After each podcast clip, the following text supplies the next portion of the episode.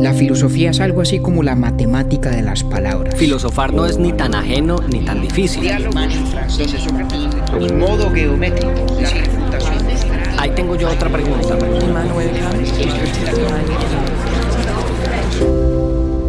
Urbi et Orbi a la ciudad y al mundo.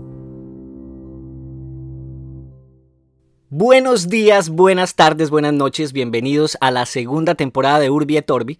Alentados por los cinco pelagatos que nos escuchan regularmente, reanudamos estas conversaciones entre un filósofo, David Zuluaga, y un aprendiz, quien les habla, Octavio Galvis. En este primer capítulo de la temporada nos adentramos en una de las imágenes más célebres de la historia de la filosofía, la caverna de Platón, que aparece en el libro séptimo del diálogo La República. Seguramente usted, como yo, ha oído hablar del mito de la caverna, pero sin entender a ciencia cierta de qué se trata y por qué es tan importante. En esta conversación con David entendí por qué el mito de la caverna ha cautivado la imaginación de los filósofos durante siglos, precisamente porque da lugar a interpretaciones riquísimas y diversas sobre preguntas fundamentales.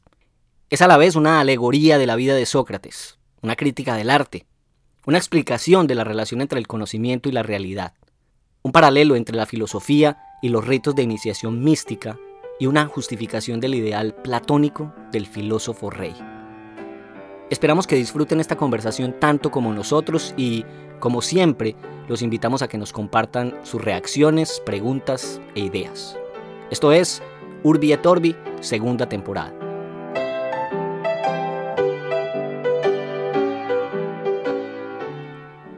Compañero David Zuluaga, me place mucho saludarlo. Lo mismo en Octavio, bienvenido a esta nuestra segunda temporada. Hombre, yo sí le soy completamente honesto y la verdad lo extrañaba a usted y a hacer el podcast eh, que ya pues muy acostumbrados estábamos. Lo mismo digo yo, hombre, ya está visto que usted es un enamorado de la filosofía de manera irreversible. De aquí en adelante todo es ganancia, maestro.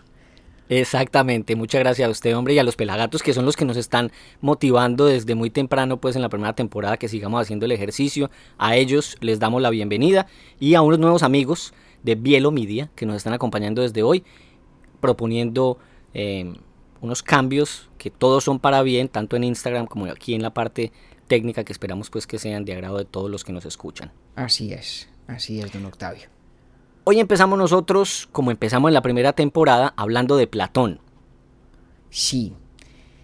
Usted me ha oído a mí decir muchas veces que yo, yo creo que en la filosofía siempre es importante volver a lo fundamental en el sentido de aquello que da inicio a ciertas preguntas o a ciertas inquietudes. Y claro, las preguntas fundamentales a las que la filosofía responde han estado siempre. Alguna vez eh, se recurrió al mito como único vehículo de respuesta, pero la filosofía como manera de abordarlas es algo que debemos fundamentalmente a los griegos, no en estricto sentido histórico a Platón, porque tuvo predecesores, los mal llamados presocráticos, algún día haremos un capítulo sobre ellos, pero en Platón hay un, hay un antes y un después, y, y es siempre un placer volver a él para, para, abrir de nuevo el libro de las grandes preguntas, eh, que en buena medida es la República de Platón, el tema que nos va a ocupar hoy. Exactamente, y que a mí además a nivel personal me fascina cómo puedo leer a Sócrates a través de la pluma de Platón. A mí eso me parece fascinante desde que empezamos a hablar de filosofía usted y yo por hace dos o tres años.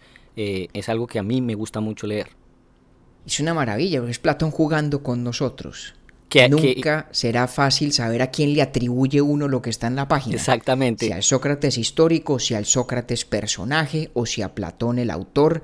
Y en ese juego nos la vamos a pasar hoy eh, tratando de entender, de elucidar un poco ese mito de la caverna tan memorable y que juega un rol central en, en el diálogo de la República. ¿Por qué no empezamos por ahí? Contemos qué es. Sí, ¿no? de acuerdo. Este es un diálogo sobre la idea de la justicia. Y Sócrates está esencialmente tratando de hacer dos cosas a lo largo del diálogo de la República. Por una parte está dedicado a demostrar que la justicia es una virtud que tiene valor intrínseco, es decir, que vale por lo que ella es en sí misma y no por los beneficios que uno pueda obtener colateralmente siendo justo. ¿sí? Sí. Ese es un- uno de los grandes esfuerzos que inspira este diálogo. Entonces, por ejemplo, eh, hay un, eh, un experimento mental, de hecho, muy, muy célebre, en donde se imagina Sócrates que una persona se puede poner un anillo que lo vuelve invisible, ¿cierto? Entonces, la pregunta que se hace Sócrates es si la persona que se pone el anillo de la invisibilidad, tenga usted absoluta seguridad que Tolkien tenía a Platón en mente cuando escribió el Señor de los Anillos, cuando uno se pone el anillo de la invisibilidad, pues uno podría hacer una cantidad de cosas injustas aparentemente de manera impune, ¿no? Sin consecuencias. Sí. Entonces Sócrates usa este tipo de experimentos y este tipo de ejemplos y argumentos para tratar de demostrar que el valor de la justicia y por lo tanto lo malo que hay en la injusticia no tiene que ver con las consecuencias prácticas que el acto justo o el acto injusto produzca necesariamente, no tiene que ver con las ventajas o desventajas que tenga para el agente, para uno. Tiene que ver es con el estado del alma cuando se es justo y cuando se es injusto. Entonces, el esfuerzo general de la República es demostrar que la justicia es un valor importante por lo que es en sí mismo, no por las ventajas o desventajas que confiere. Y busca además Platón demostrar que la justicia tiene una semejanza estructural cuando es una virtud de el alma de un individuo y cuando es una virtud de una sociedad como un todo. Y por eso en la República está, digamos, entre comillas, la doctrina del régimen político ideal de Platón. Por eso el texto se llama La República. ¿no? Porque Platón dedica una cantidad de espacio allí a Platón poniendo todo esto en boca de Sócrates, como suele hacerlo, dedica una cantidad de espacio a explicar cómo funcionaría el estado ideal, que es una ciudad imaginaria que él llama Calípolis. Entonces es un diálogo donde se habla de la virtud, donde se habla de la justicia en relación con el alma de una persona individual, pero también donde se habla de la justicia política, de la justicia como una característica de la estructura de una sociedad, es decir, de la constitución de Calípolis, ¿no? Y muchas de las cosas que uno conoce o que ha oído mencionar o describir sobre el diálogo de la República tienen que ver precisamente con la constitución de Calípolis. Y uno de los principios esenciales de los postulados básicos de, de la constitución de Calípolis, de la justicia política, es lo que se conoce popularmente como la idea del filósofo rey. La idea de que los filósofos son quienes deben ejercer el poder en un régimen político ideal, en el régimen político de Calípolis. Y es en el contexto de esta discusión que Sócrates, pues Platón, por vía de Sócrates, repito, nos presenta este llamado mito de la caverna, que básicamente dice lo siguiente. Imagínense usted que hay una cantidad de personas dentro de una caverna. Están allí desde que nacen, nunca han vivido fuera, nunca han salido de la caverna.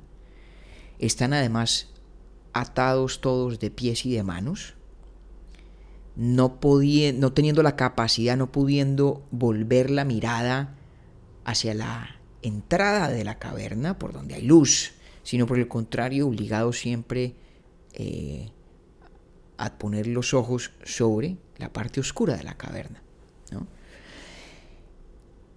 Detrás de ellos hay un fuego, hay una especie de fogata perpetua que proyecta sombras y de manera que estas personas que están en la caverna lo que ven permanentemente son sombras proyectadas por la luz del fuego en la pared interna de la caverna.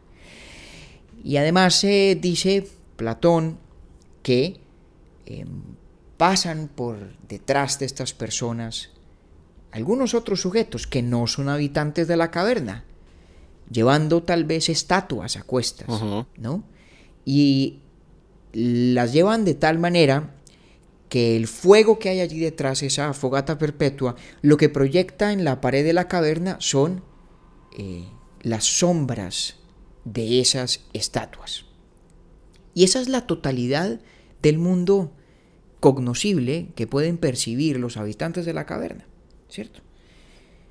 Para ellos, pues no hay realidad distinta de las sombras que por la luz del fuego se proyectan de unas estatuas que alguien más lleva a sus espaldas y sin que naturalmente sepan que es, es, es eso lo que están viendo, ¿no?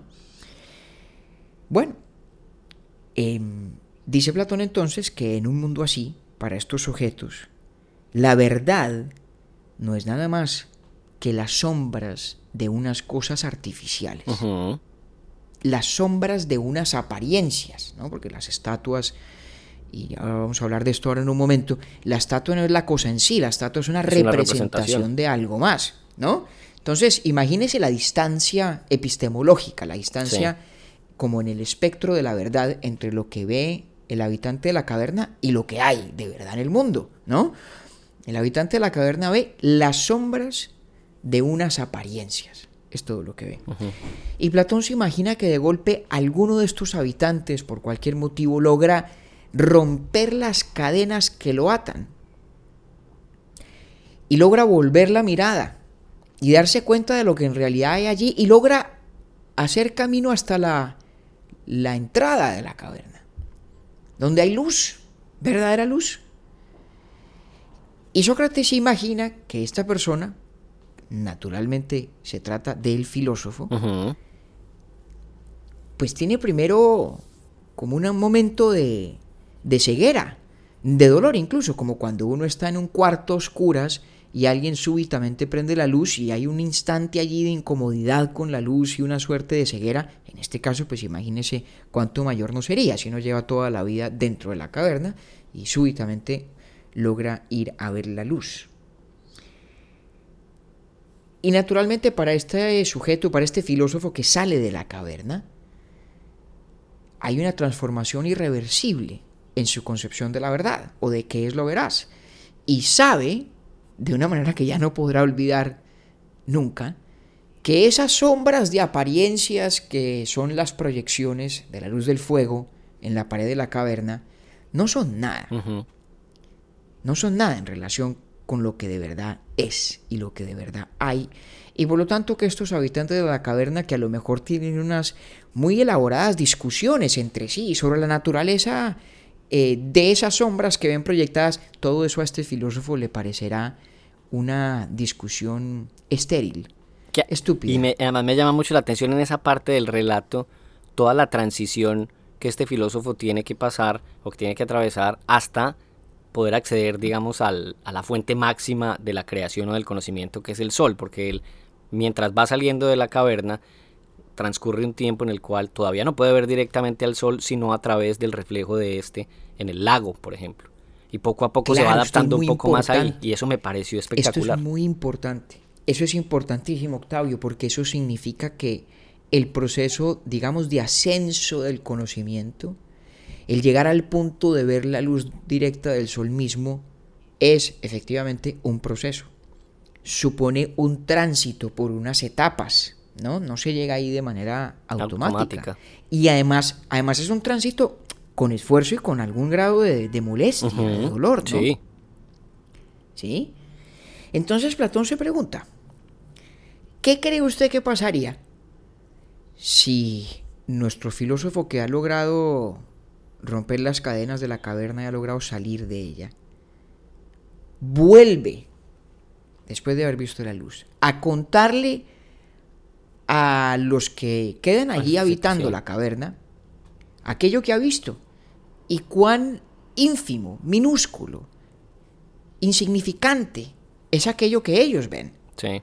y aquel mundo que se dedican a elucubrar y construir alrededor de esas sombras de meras apariencias. ¿Cómo cree usted que le iría a este filósofo? Claro, le pregunta Sócrates a... Que además el personaje de esta conversación, eh, su nombre me encanta, Glaucón. Glaucón, sí. Sócrates tiene varios interlocutores a lo largo de, de la República, el diálogo, pero el interlocutor principal en esta etapa, en el libro séptimo, es Glaucón, efectivamente. Que ahí no pude dejar yo de hacer el mismo chiste malo durante todo el tiempo que estaba leyendo el, el- el- ese libro 7 de, de la República.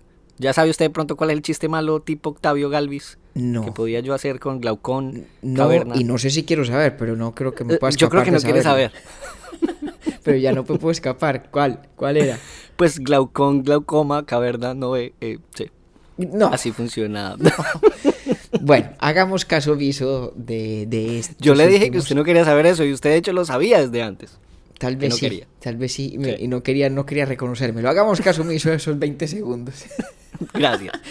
Entonces, Glaucón, si nuestro amigo Sócrates, que además evidentemente es el paradigma que tiene Platón en mente del filósofo que sale de la caverna, que ve la luz y que vuelve a contárselo a los demás, pues ¿cómo cree que le va a ir a ese filósofo? O mejor, ¿cómo le fue a Sócrates? Exactamente. ¿Cómo le fue? Sí, no le creyeron. Pues le fue como una mierda. Claro. Lo condenaron a muerte en el 399, ¿sí? Toma tu cicuta y hasta luego. Exactamente. Y Porque acuérdense de hecho, lo que... claro, al volver lo, lo- lo- lo acusaron precisamente de eso, de, de- de corromper a la, a la juventud. de corromper la juventud, de negar los dogmas religiosos. Bueno, en esa época no, no procede en realidad hablar de dogma religioso, pero sí de desconocer los principios y las lealtades religiosas de Atenas para con sus dioses, porque él tenía una actitud frente a la divinidad un poquito heterodoxa, ¿no? ¿Cómo le fue Sí. a Sócrates? Pues mal, Mal. pues muy mal, ¿no? Pero entonces nosotros como espectadores, ¿cierto? Como quienes leemos el mito de la caverna o la alegoría de la caverna, diría yo, ¿sí? Tengo una pregunta ahí de, de tipo narrativa, Dígame. compañero. Eh, eh, este es el, Sócrates personaje escrito por Platón, ¿cierto? Sí. Ese correcto. libro lo escribe él después de, de la muerte de Sócrates. Sí, claro. Ok, sí, porque Sí, es sí, que sí. literalmente él dice que cuando el filósofo regresa a la caverna, sus compañeros, además de no creerle, lo matan. Entonces es como un poco Es, eh, contando lo que pasó en es totalmente un comentario sobre la persona de Sócrates. Es más, eh, tal vez estamos pensando en el mismo aparte del texto, pero en algún momento dice Platón, dice, y seguramente lo van a hacer ir a una corte, ¿sí?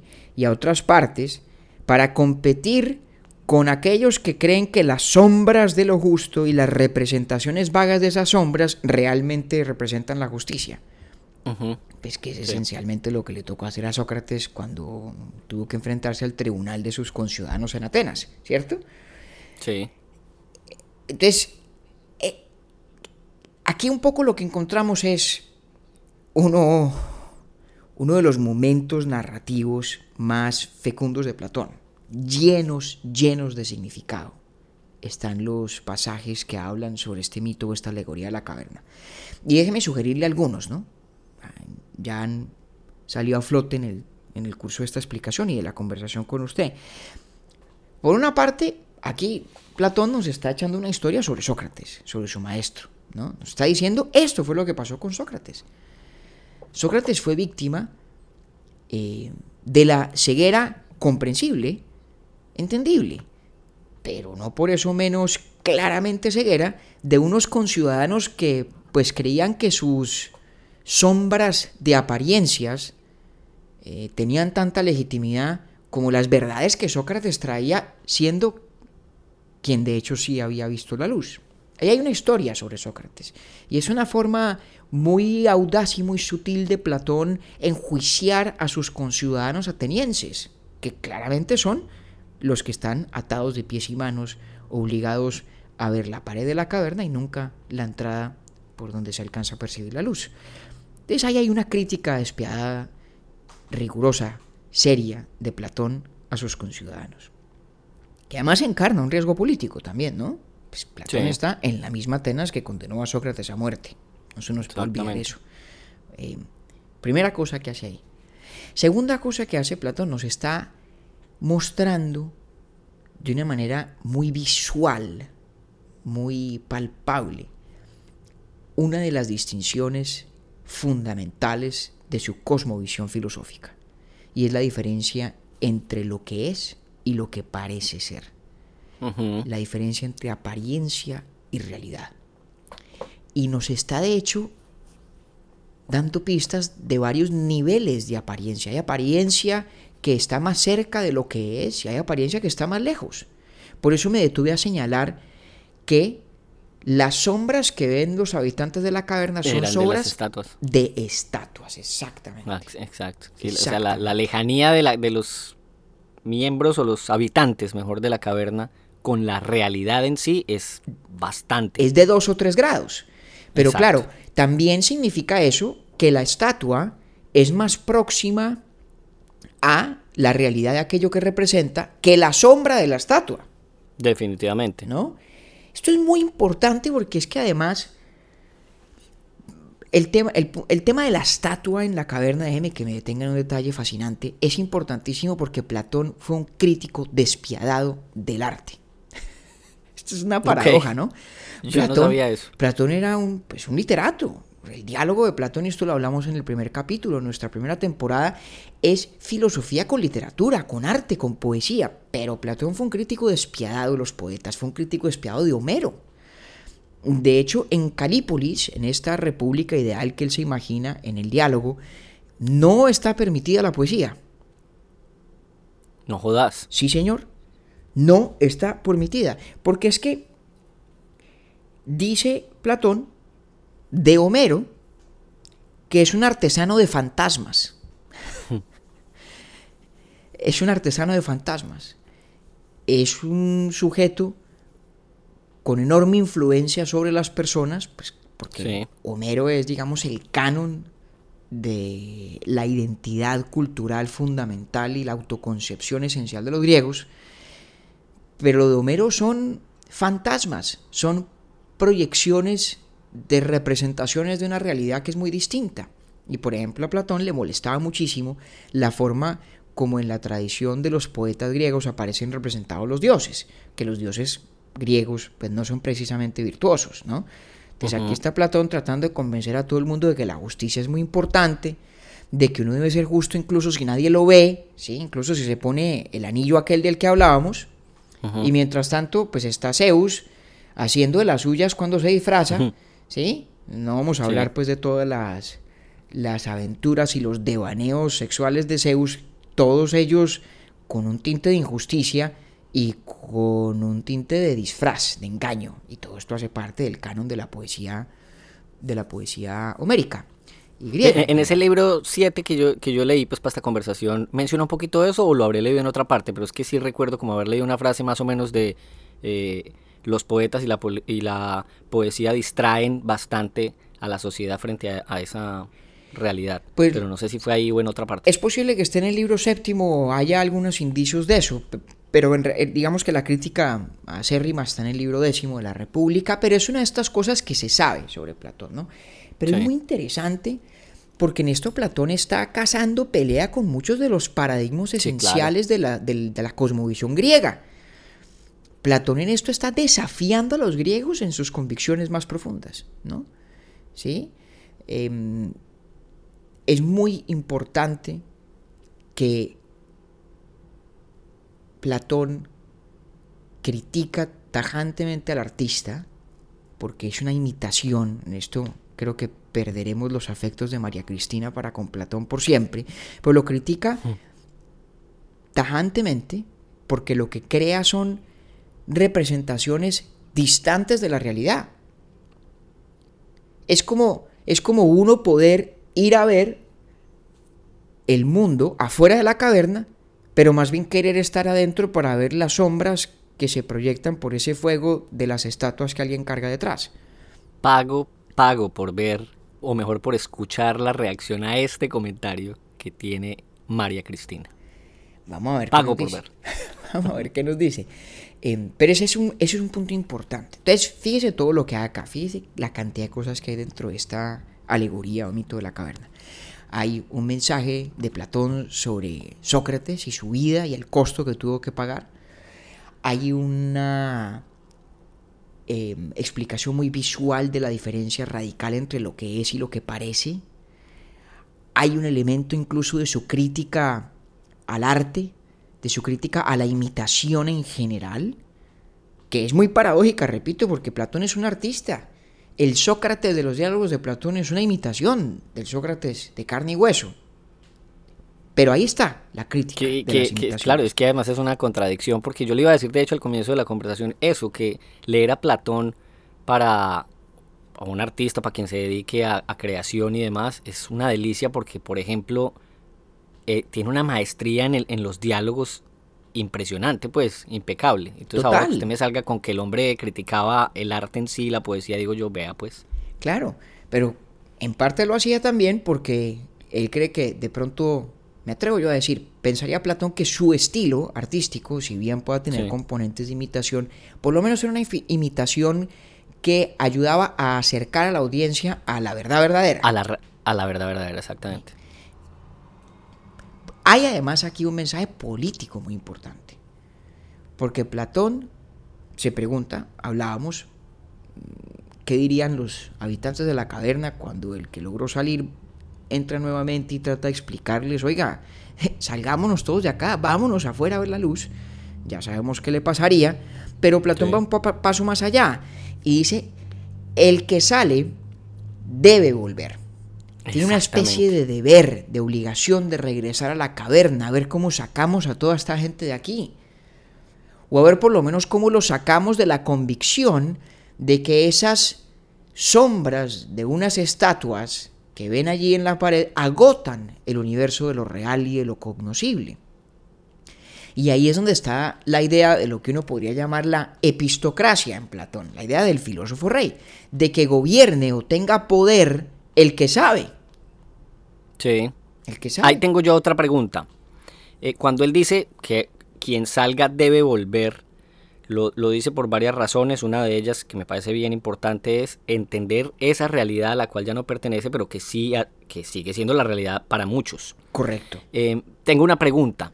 Eh, Platón dice que ese filósofo rey debe intentar que esos salgan o, entiende más bien que esos que están allí, allí permanecerán, pero en cambio él sí debe gobernar para todos y para que tenga una vida mm, mejor esa Calípolis, porque yo ahí no, no supe bien cómo, cuál era el mensaje. Uh, eso es una excelente pregunta. Eso es una excelente pregunta, porque no estoy seguro de cuál deba ser la respuesta. Yo creo que hay momentos, hay momentos en los que cuando Platón está hablando de las capacidades intrínsecas del alma humana, ¿sí? que para Platón tiene esencialmente tres componentes, ¿no? Logos o razón, eh, cimos, que es muy difícil de traducir, pero es algo así como como el sentimiento, la sensación de la justa indignación o la capacidad de la rabia moral, ¿no? Y luego el deseo, em, que es el elemento concupiscente del alma. Cuando Platón habla de eso, pues dice que todo ser humano tiene logos, tiene en principio la capacidad del alma racional y la alegoría de la caverna o el mito de la caverna también es una historia sobre el proceso del ascenso epistemológico, es decir, de cómo una persona puede ir sofisticando su acceso al saber. Pasa de pronto de ver las sombras que están en la pared a ver las estatuas, en últimas a ver el reflejo del sol en el agua y tal vez algún día ver al sol mismo, ¿no? En la medida en que la alegoría es una historia sobre la posibilidad del ascenso epistemológico de cada persona, pues pensaría uno que todo el que está en la caverna puede salir. Pero cuando uno hace la lectura estrictamente política, que es a la que va Platón más adelante en el, en el diálogo de la República, sí pareciera, Octavio, creo que usted tiene razón en la intuición de su pregunta, que el propósito del gobierno del filósofo no es que todo el mundo se vuelva filósofo. El propósito es hacer posible la virtud de cada quien, dadas sus proporciones y sus características y capacidades, y hacer cierta y estable la justicia como virtud de la polis, de la ciudad como un todo, de Calípolis. Sí. Lo que me hace pensar que esa es la respuesta, es decir, que el propósito político del gobierno del que sabe, de la epistocracia, no es que todo el mundo salga a la caverna, no es que todo el mundo se vuelva filósofo. Eso lo que me hace pensar que esa es la respuesta es de pronto un par de cosas, un par de observaciones. La primera es que cuando Platón habla de Calípolis, eh, habla claramente de tres clases sociales en Calípolis. Calípolis no es una ciudad de filósofos. Calípolis es una ciudad donde hay unos guardianes, que son los filósofos, unos auxiliares, que son, digamos, los soldados, la policía, digámoslo así, los jueces, si se quiere, ¿sí? Em, que se asemejan al cimos, a, esa, a ese elemento del alma que es, digamos, algo así como las pasiones auxiliares al sentimiento moral.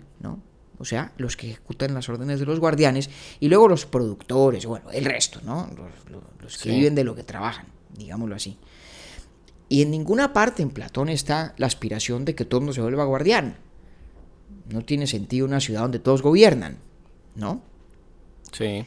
Eh, que de hecho incluso ahí mismo él menciona que hay que existe la necesidad de dentro de ese grupo de personas eh, saber identificar quiénes son los que tienen las posibilidades para iniciar y terminar ese proceso de formación. Exactamente. así puntualmente. Exactamente. Esa es la segunda observación que me, que me induce a dar esta respuesta que le estoy dando. Okay, la primera, pues, es como digo, que cuando él habla de Calípolis, habla de unas clases, todas las cuales son necesarias, son distintas, con aptitudes intrínsecas diferentes, y en ninguna parte está la aspiración de que la totalidad de los ciudadanos de Calípolis sean filósofos. Es decir, no parece que Platón aspire a que todo el mundo salga a la caverna y se mude al aire libre, pues, afuera de la caverna. Sí, sí, sí. Y la, la segunda observación es exactamente lo que usted dice. El ser filósofo en esta visión de Platón, el salir de la caverna, tiene un altísimo componente esotérico. Es decir, que no está abierto a todo el mundo. Es un, es un proceso iniciatorio.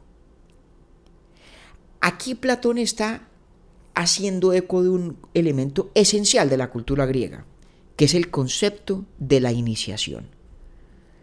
Esto es importantísimo en la vida de Grecia. Porque para Platón, de entrada, el modelo político perfecto es Esparta. ¿No? Esparta es la ciudad cuya estructura más se asemeja a la que él imagina para Calípolis. Y en Esparta, la iniciación el proceso iniciatorio para acceder, digamos, a los secretos de la educación, la formación, el ser del espartano es importantísimo. Pues por eso sabemos tan poco de Esparta. Los espartanos nunca escribieron cómo hacían las cosas, que eso es muy importante en las tradiciones esotéricas e iniciatorias, que es muy poco lo que sabemos. Y más cerca todavía de Platón desde el punto de vista geográfico estaban lo que se llamaban los misterios de Eleusis, que era una, a ver, una tradición iniciática en la que mm, se pasaba por días enteros de éxtasis y de trance eh, asociados al culto de Demeter y de Persépone, y todo ese elemento dionisiaco se consideraba esencial para acceder a la sabiduría. Y aquí en Platón hay algo muy semejante el proceso que usted describía de primero ver el reflejo de la luz en el agua y después poco a poco ir adaptando los ojos a la luz del sol por pequeños instantes para luego, después de muchos esfuerzos, lograr ver la luz plenamente, eso corresponde, creo yo, de manera muy clara a las escalas iniciatorias cuando uno está entrando, digamos, en un culto místico. Y eso Platón lo tiene en mente, pero sin, sin dudarlo. Y lo que él trata de luego crear en Calípolis es un proceso institucionalizado de iniciación permanente para que siempre hay unos guardianes, unos filósofos que salen a ver la luz para poder venir a bien gobernar la caverna. Que además es una maravilla porque Glaucón le pregunta, bueno, ¿y eso cuánto tiempo se, demora?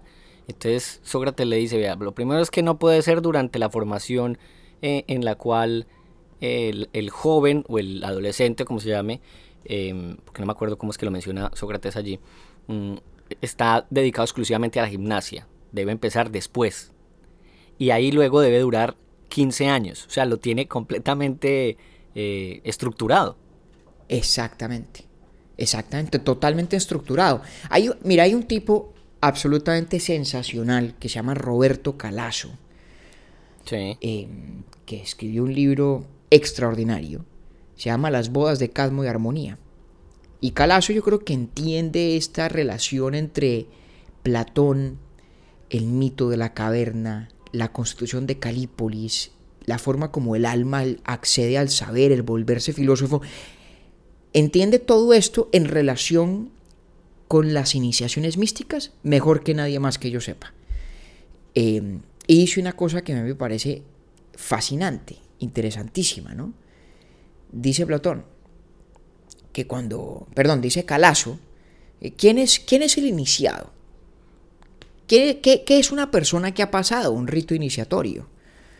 Como los de los misterios de Eleusis. Dice, es una persona que ha experimentado un saber invisible desde afuera y que no es comunicable excepto a través del proceso mismo de la iniciación. Si yo estoy fuera del ámbito del iniciado, es un saber que yo no puedo al que no puedo acceder. Si yo no salgo de la caverna y no salgo a ver la luz, no hay manera de que yo pueda asimilar o comprender qué significa ir a ver la luz. Exacto, sí, ¿no? Y la única forma de que alguien entienda qué carajos es ver la luz es que salga y la vea. Que es exactamente lo que caracteriza un proceso iniciatorio. ¿Ah?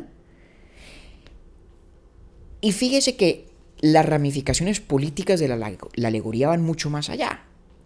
Porque Platón tiene una, una tesis muy singular en la República, y es que dice que para garantizar la estabilidad de Calípolis, ¿no? que esta división de clases entre los guardianes, los auxiliares y los productores o quienes laboran, ¿no? para que esa estructura sea estable y funcional, en Calípolis es importante que haya lo que él llama una mentira noble como mito fundacional. Y la mentira noble consiste en un dogma, ¿sí? Un, una opinión, una doxa que todo el mundo tiene que aceptar y que no está sujeta a cuestionamiento, cuya mm, eh, naturaleza, como verás, se da por sentada, de tal manera que si alguien la cuestiona, pues eso es el máximo pecado o crimen político. ¿no? Y esa mentira noble lo que dice básicamente es que cada persona humana, eh, cuando está en proceso de gestación, los dioses le añaden ya sea una pizca de oro o una brisna de plata o algo de hierro o de cobre. Y según la aleación que haya habido en el proceso de gestación entre la persona y el metal precioso que hayan designado los dioses, esa persona nace para ser guardián o para ser auxiliar o para ser trabajador. Y no es necesario. Y esa es la mentira. Wow, es mentira noble fundacional. Una mentira noble fundacional. No ojo, no es necesario que uno sea de la misma aleación de sus padres. Entonces Platón siempre deja abierta la posibilidad de la movilidad social y además el tema de la herencia de la familia en Calípolis se vuelve irrelevante porque eh, Platón cree, entre otras cosas, en el comunismo de las familias y es decir, que nadie tenga una familia privada, sino que todos los ciudadanos son familiares entre sí. Pero bueno, eso es otra cosa, ahí nos enredamos. El punto es que a cada persona le puede caer en destino una aleación metálica distinta y el gran tabú es que nunca puede gobernar quien tenga una aleación de metal, eh, perdón, de hierro o de cobre. Es decir, solo pueden gobernar los filósofos. Los filósofos. Eh, entonces, ¿y eso es verdad? ¿Esta historia es verdad? No, no es verdad. Es un mito. Ese sí que es un mito. Es una mentira, tal vez como las del mismo Mero. Entonces, mire, mire usted la complejidad y las contradicciones, tal vez, eh, tan fascinantes, tan provocadoras de Platón. Platón está diciendo que para bien gobernar la caverna, ya que uno ha salido a ver la verdad, hay que imponer una mentira. Exactamente. Pero una mentira que sí funcione, no una mentira como la de los poetas, como la de Homero. Una mentira que tenga en el fondo un sustrato de verdad.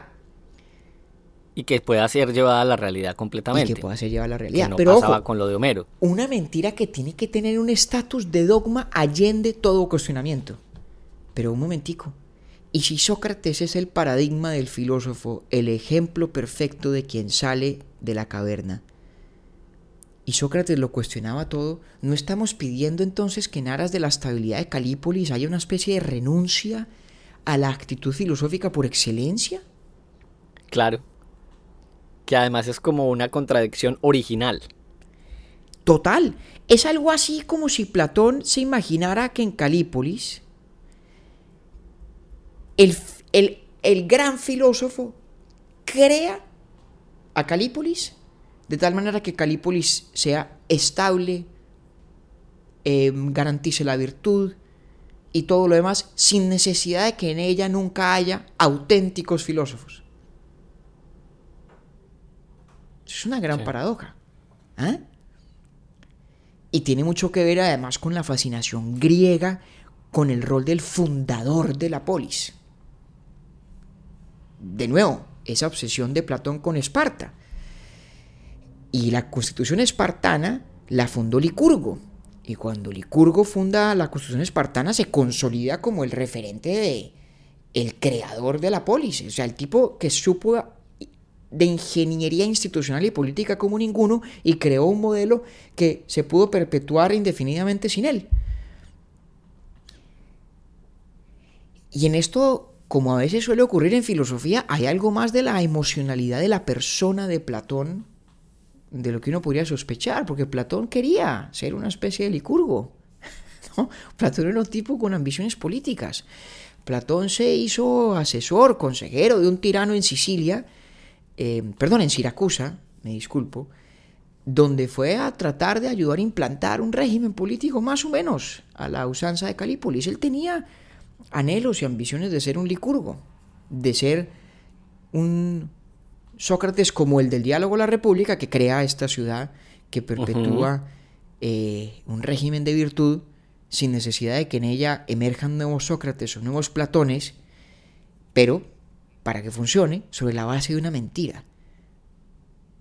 Cuando todo esto lo empezamos en el espíritu de descubrir la diferencia entre lo que es y lo que parece ser. Claro. Y en la crítica entre la luz del sol y la sombra en la pared de la caverna que el fuego proyecta de unas estatuas que a su vez imitan algo que los habitantes de la caverna desconocen.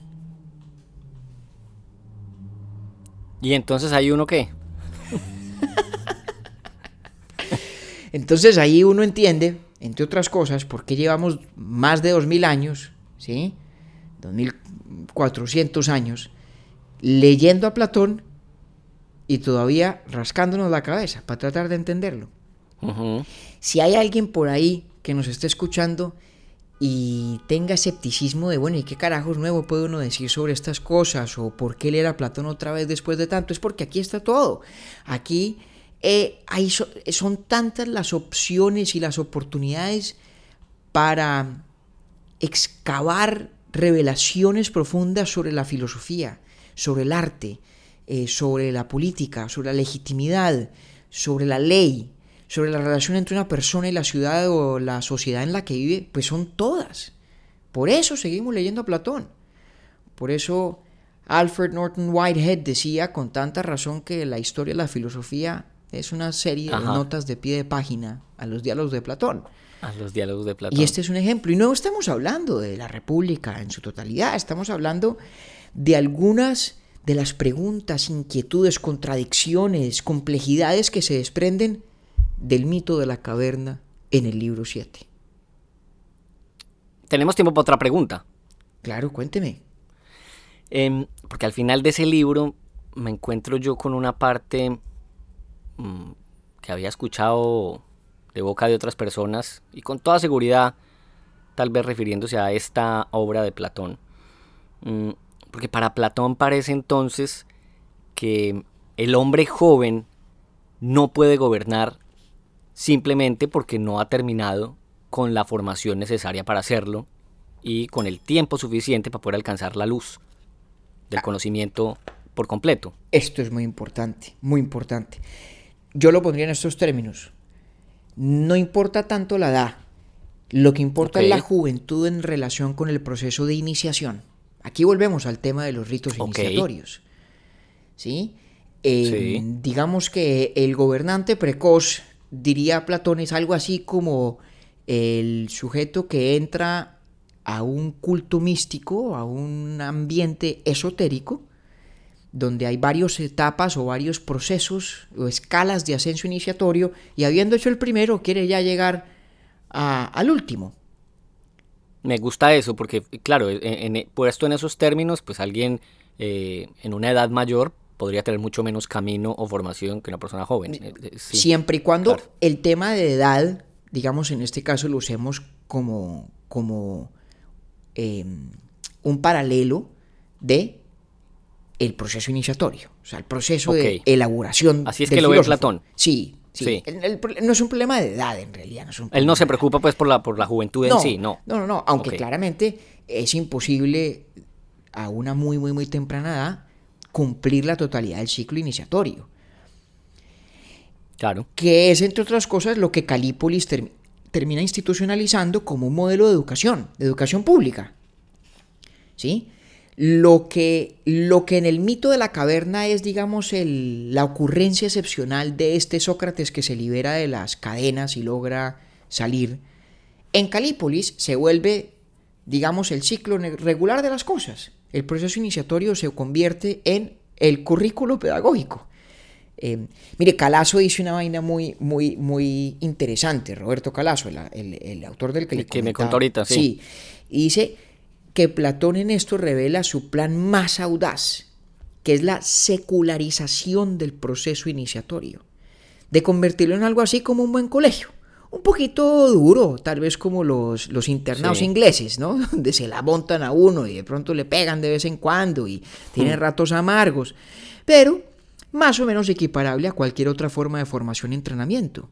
Ahora, el entrenamiento y la formación que está imaginándose Platón en la República es, bueno, una casi una reingeniería de la persona, muy parecida, repito, a la que se imagina eh, Platón explica el éxito de Esparta. ¿no? En Esparta el proceso de educación, el proceso formativo, como el de Calípolis, el imaginado en Platón, es supremamente estricto, supremamente riguroso. Algún día hablamos de eso, pero lo, lo importante, lo que Pero usted sí que lo siente, lo que usted me está diciendo, sí, total. Al final de ese libro uno lo siente tal cual. Es Claro. como, eh, riguroso, estricto, pero así es que funciona. Exacto, y, y- y por eso lo que usted señala es tan importante, y es que el, el- el ser un buen guardián, es decir, el poder ser uno de los filósofos que gobierna, a ser parte de el grupo de la epistocracia de Calípolis, ¿no? de los gobernantes de esta epistocracia, eso supone no solamente tener la naturaleza o la propensión del filósofo, ¿no? en términos de la mentira noble, ese mito fundacional, no basta con haber nacido eh, con una eh, dosis de oro en, la, Sí. En el proceso de En gestación. esa aleación En divina. La ajá. aleación divina, exactamente, era la palabra que estaba buscando, en la aleación divina. No basta, hay que pasar por un duro, un arduo, un exigente proceso formativo que es lo que abre la puerta a ese saber filosófico que en Platón tiene, como he dicho ya varias veces, este tono esotérico y místico tan extraordinario de ser un conocimiento fuera del acceso de quien no es iniciado y que no puede comunicarse de una manera distinta del proceso iniciatorio mismo. Que además es una berraquera porque, porque Calípolis, como él la, la- la concibe, es el mejor escenario para que esa cuota inicial de la aleación pueda llevarse a cabo a buen término, pueda, pueda tener un, pueda lle- llegar, llevarse a un buen término. Sí, que pero con un límite que era el que señalábamos ahorita. Ni siquiera el mejor filósofo de Calípolis parece debería cuestionar esa mentira noble. O tal vez sí, tal vez hay alguno que otro tan excepcional que pueda llegar a saber que la noble mentira es eso, una noble mentira. Pero- Y llegar hasta ahí. y llegar hasta ahí. No creo que se Sí. pueda mucho más. Ahora, deme una oportunidad, eh, Octavio, antes de que concluyamos este capítulo, de de pronto descender de todas esas asociaciones culturalmente tan fascinantes entre el esoterismo, el misticismo, los procesos iniciatorios, el modelo de Esparta, la idea de Calípolis, la caverna, todo esto que entre otras yo creo que le ayuda a, a nuestros pelagatos a pintarse una imagen más completa y por lo menos en mi opinión mucho más seductora del mundo griego. Déjeme descender de eso por un segundo para decir esto. En lo que yo creo que tiene profunda razón Platón es en que la actitud filosófica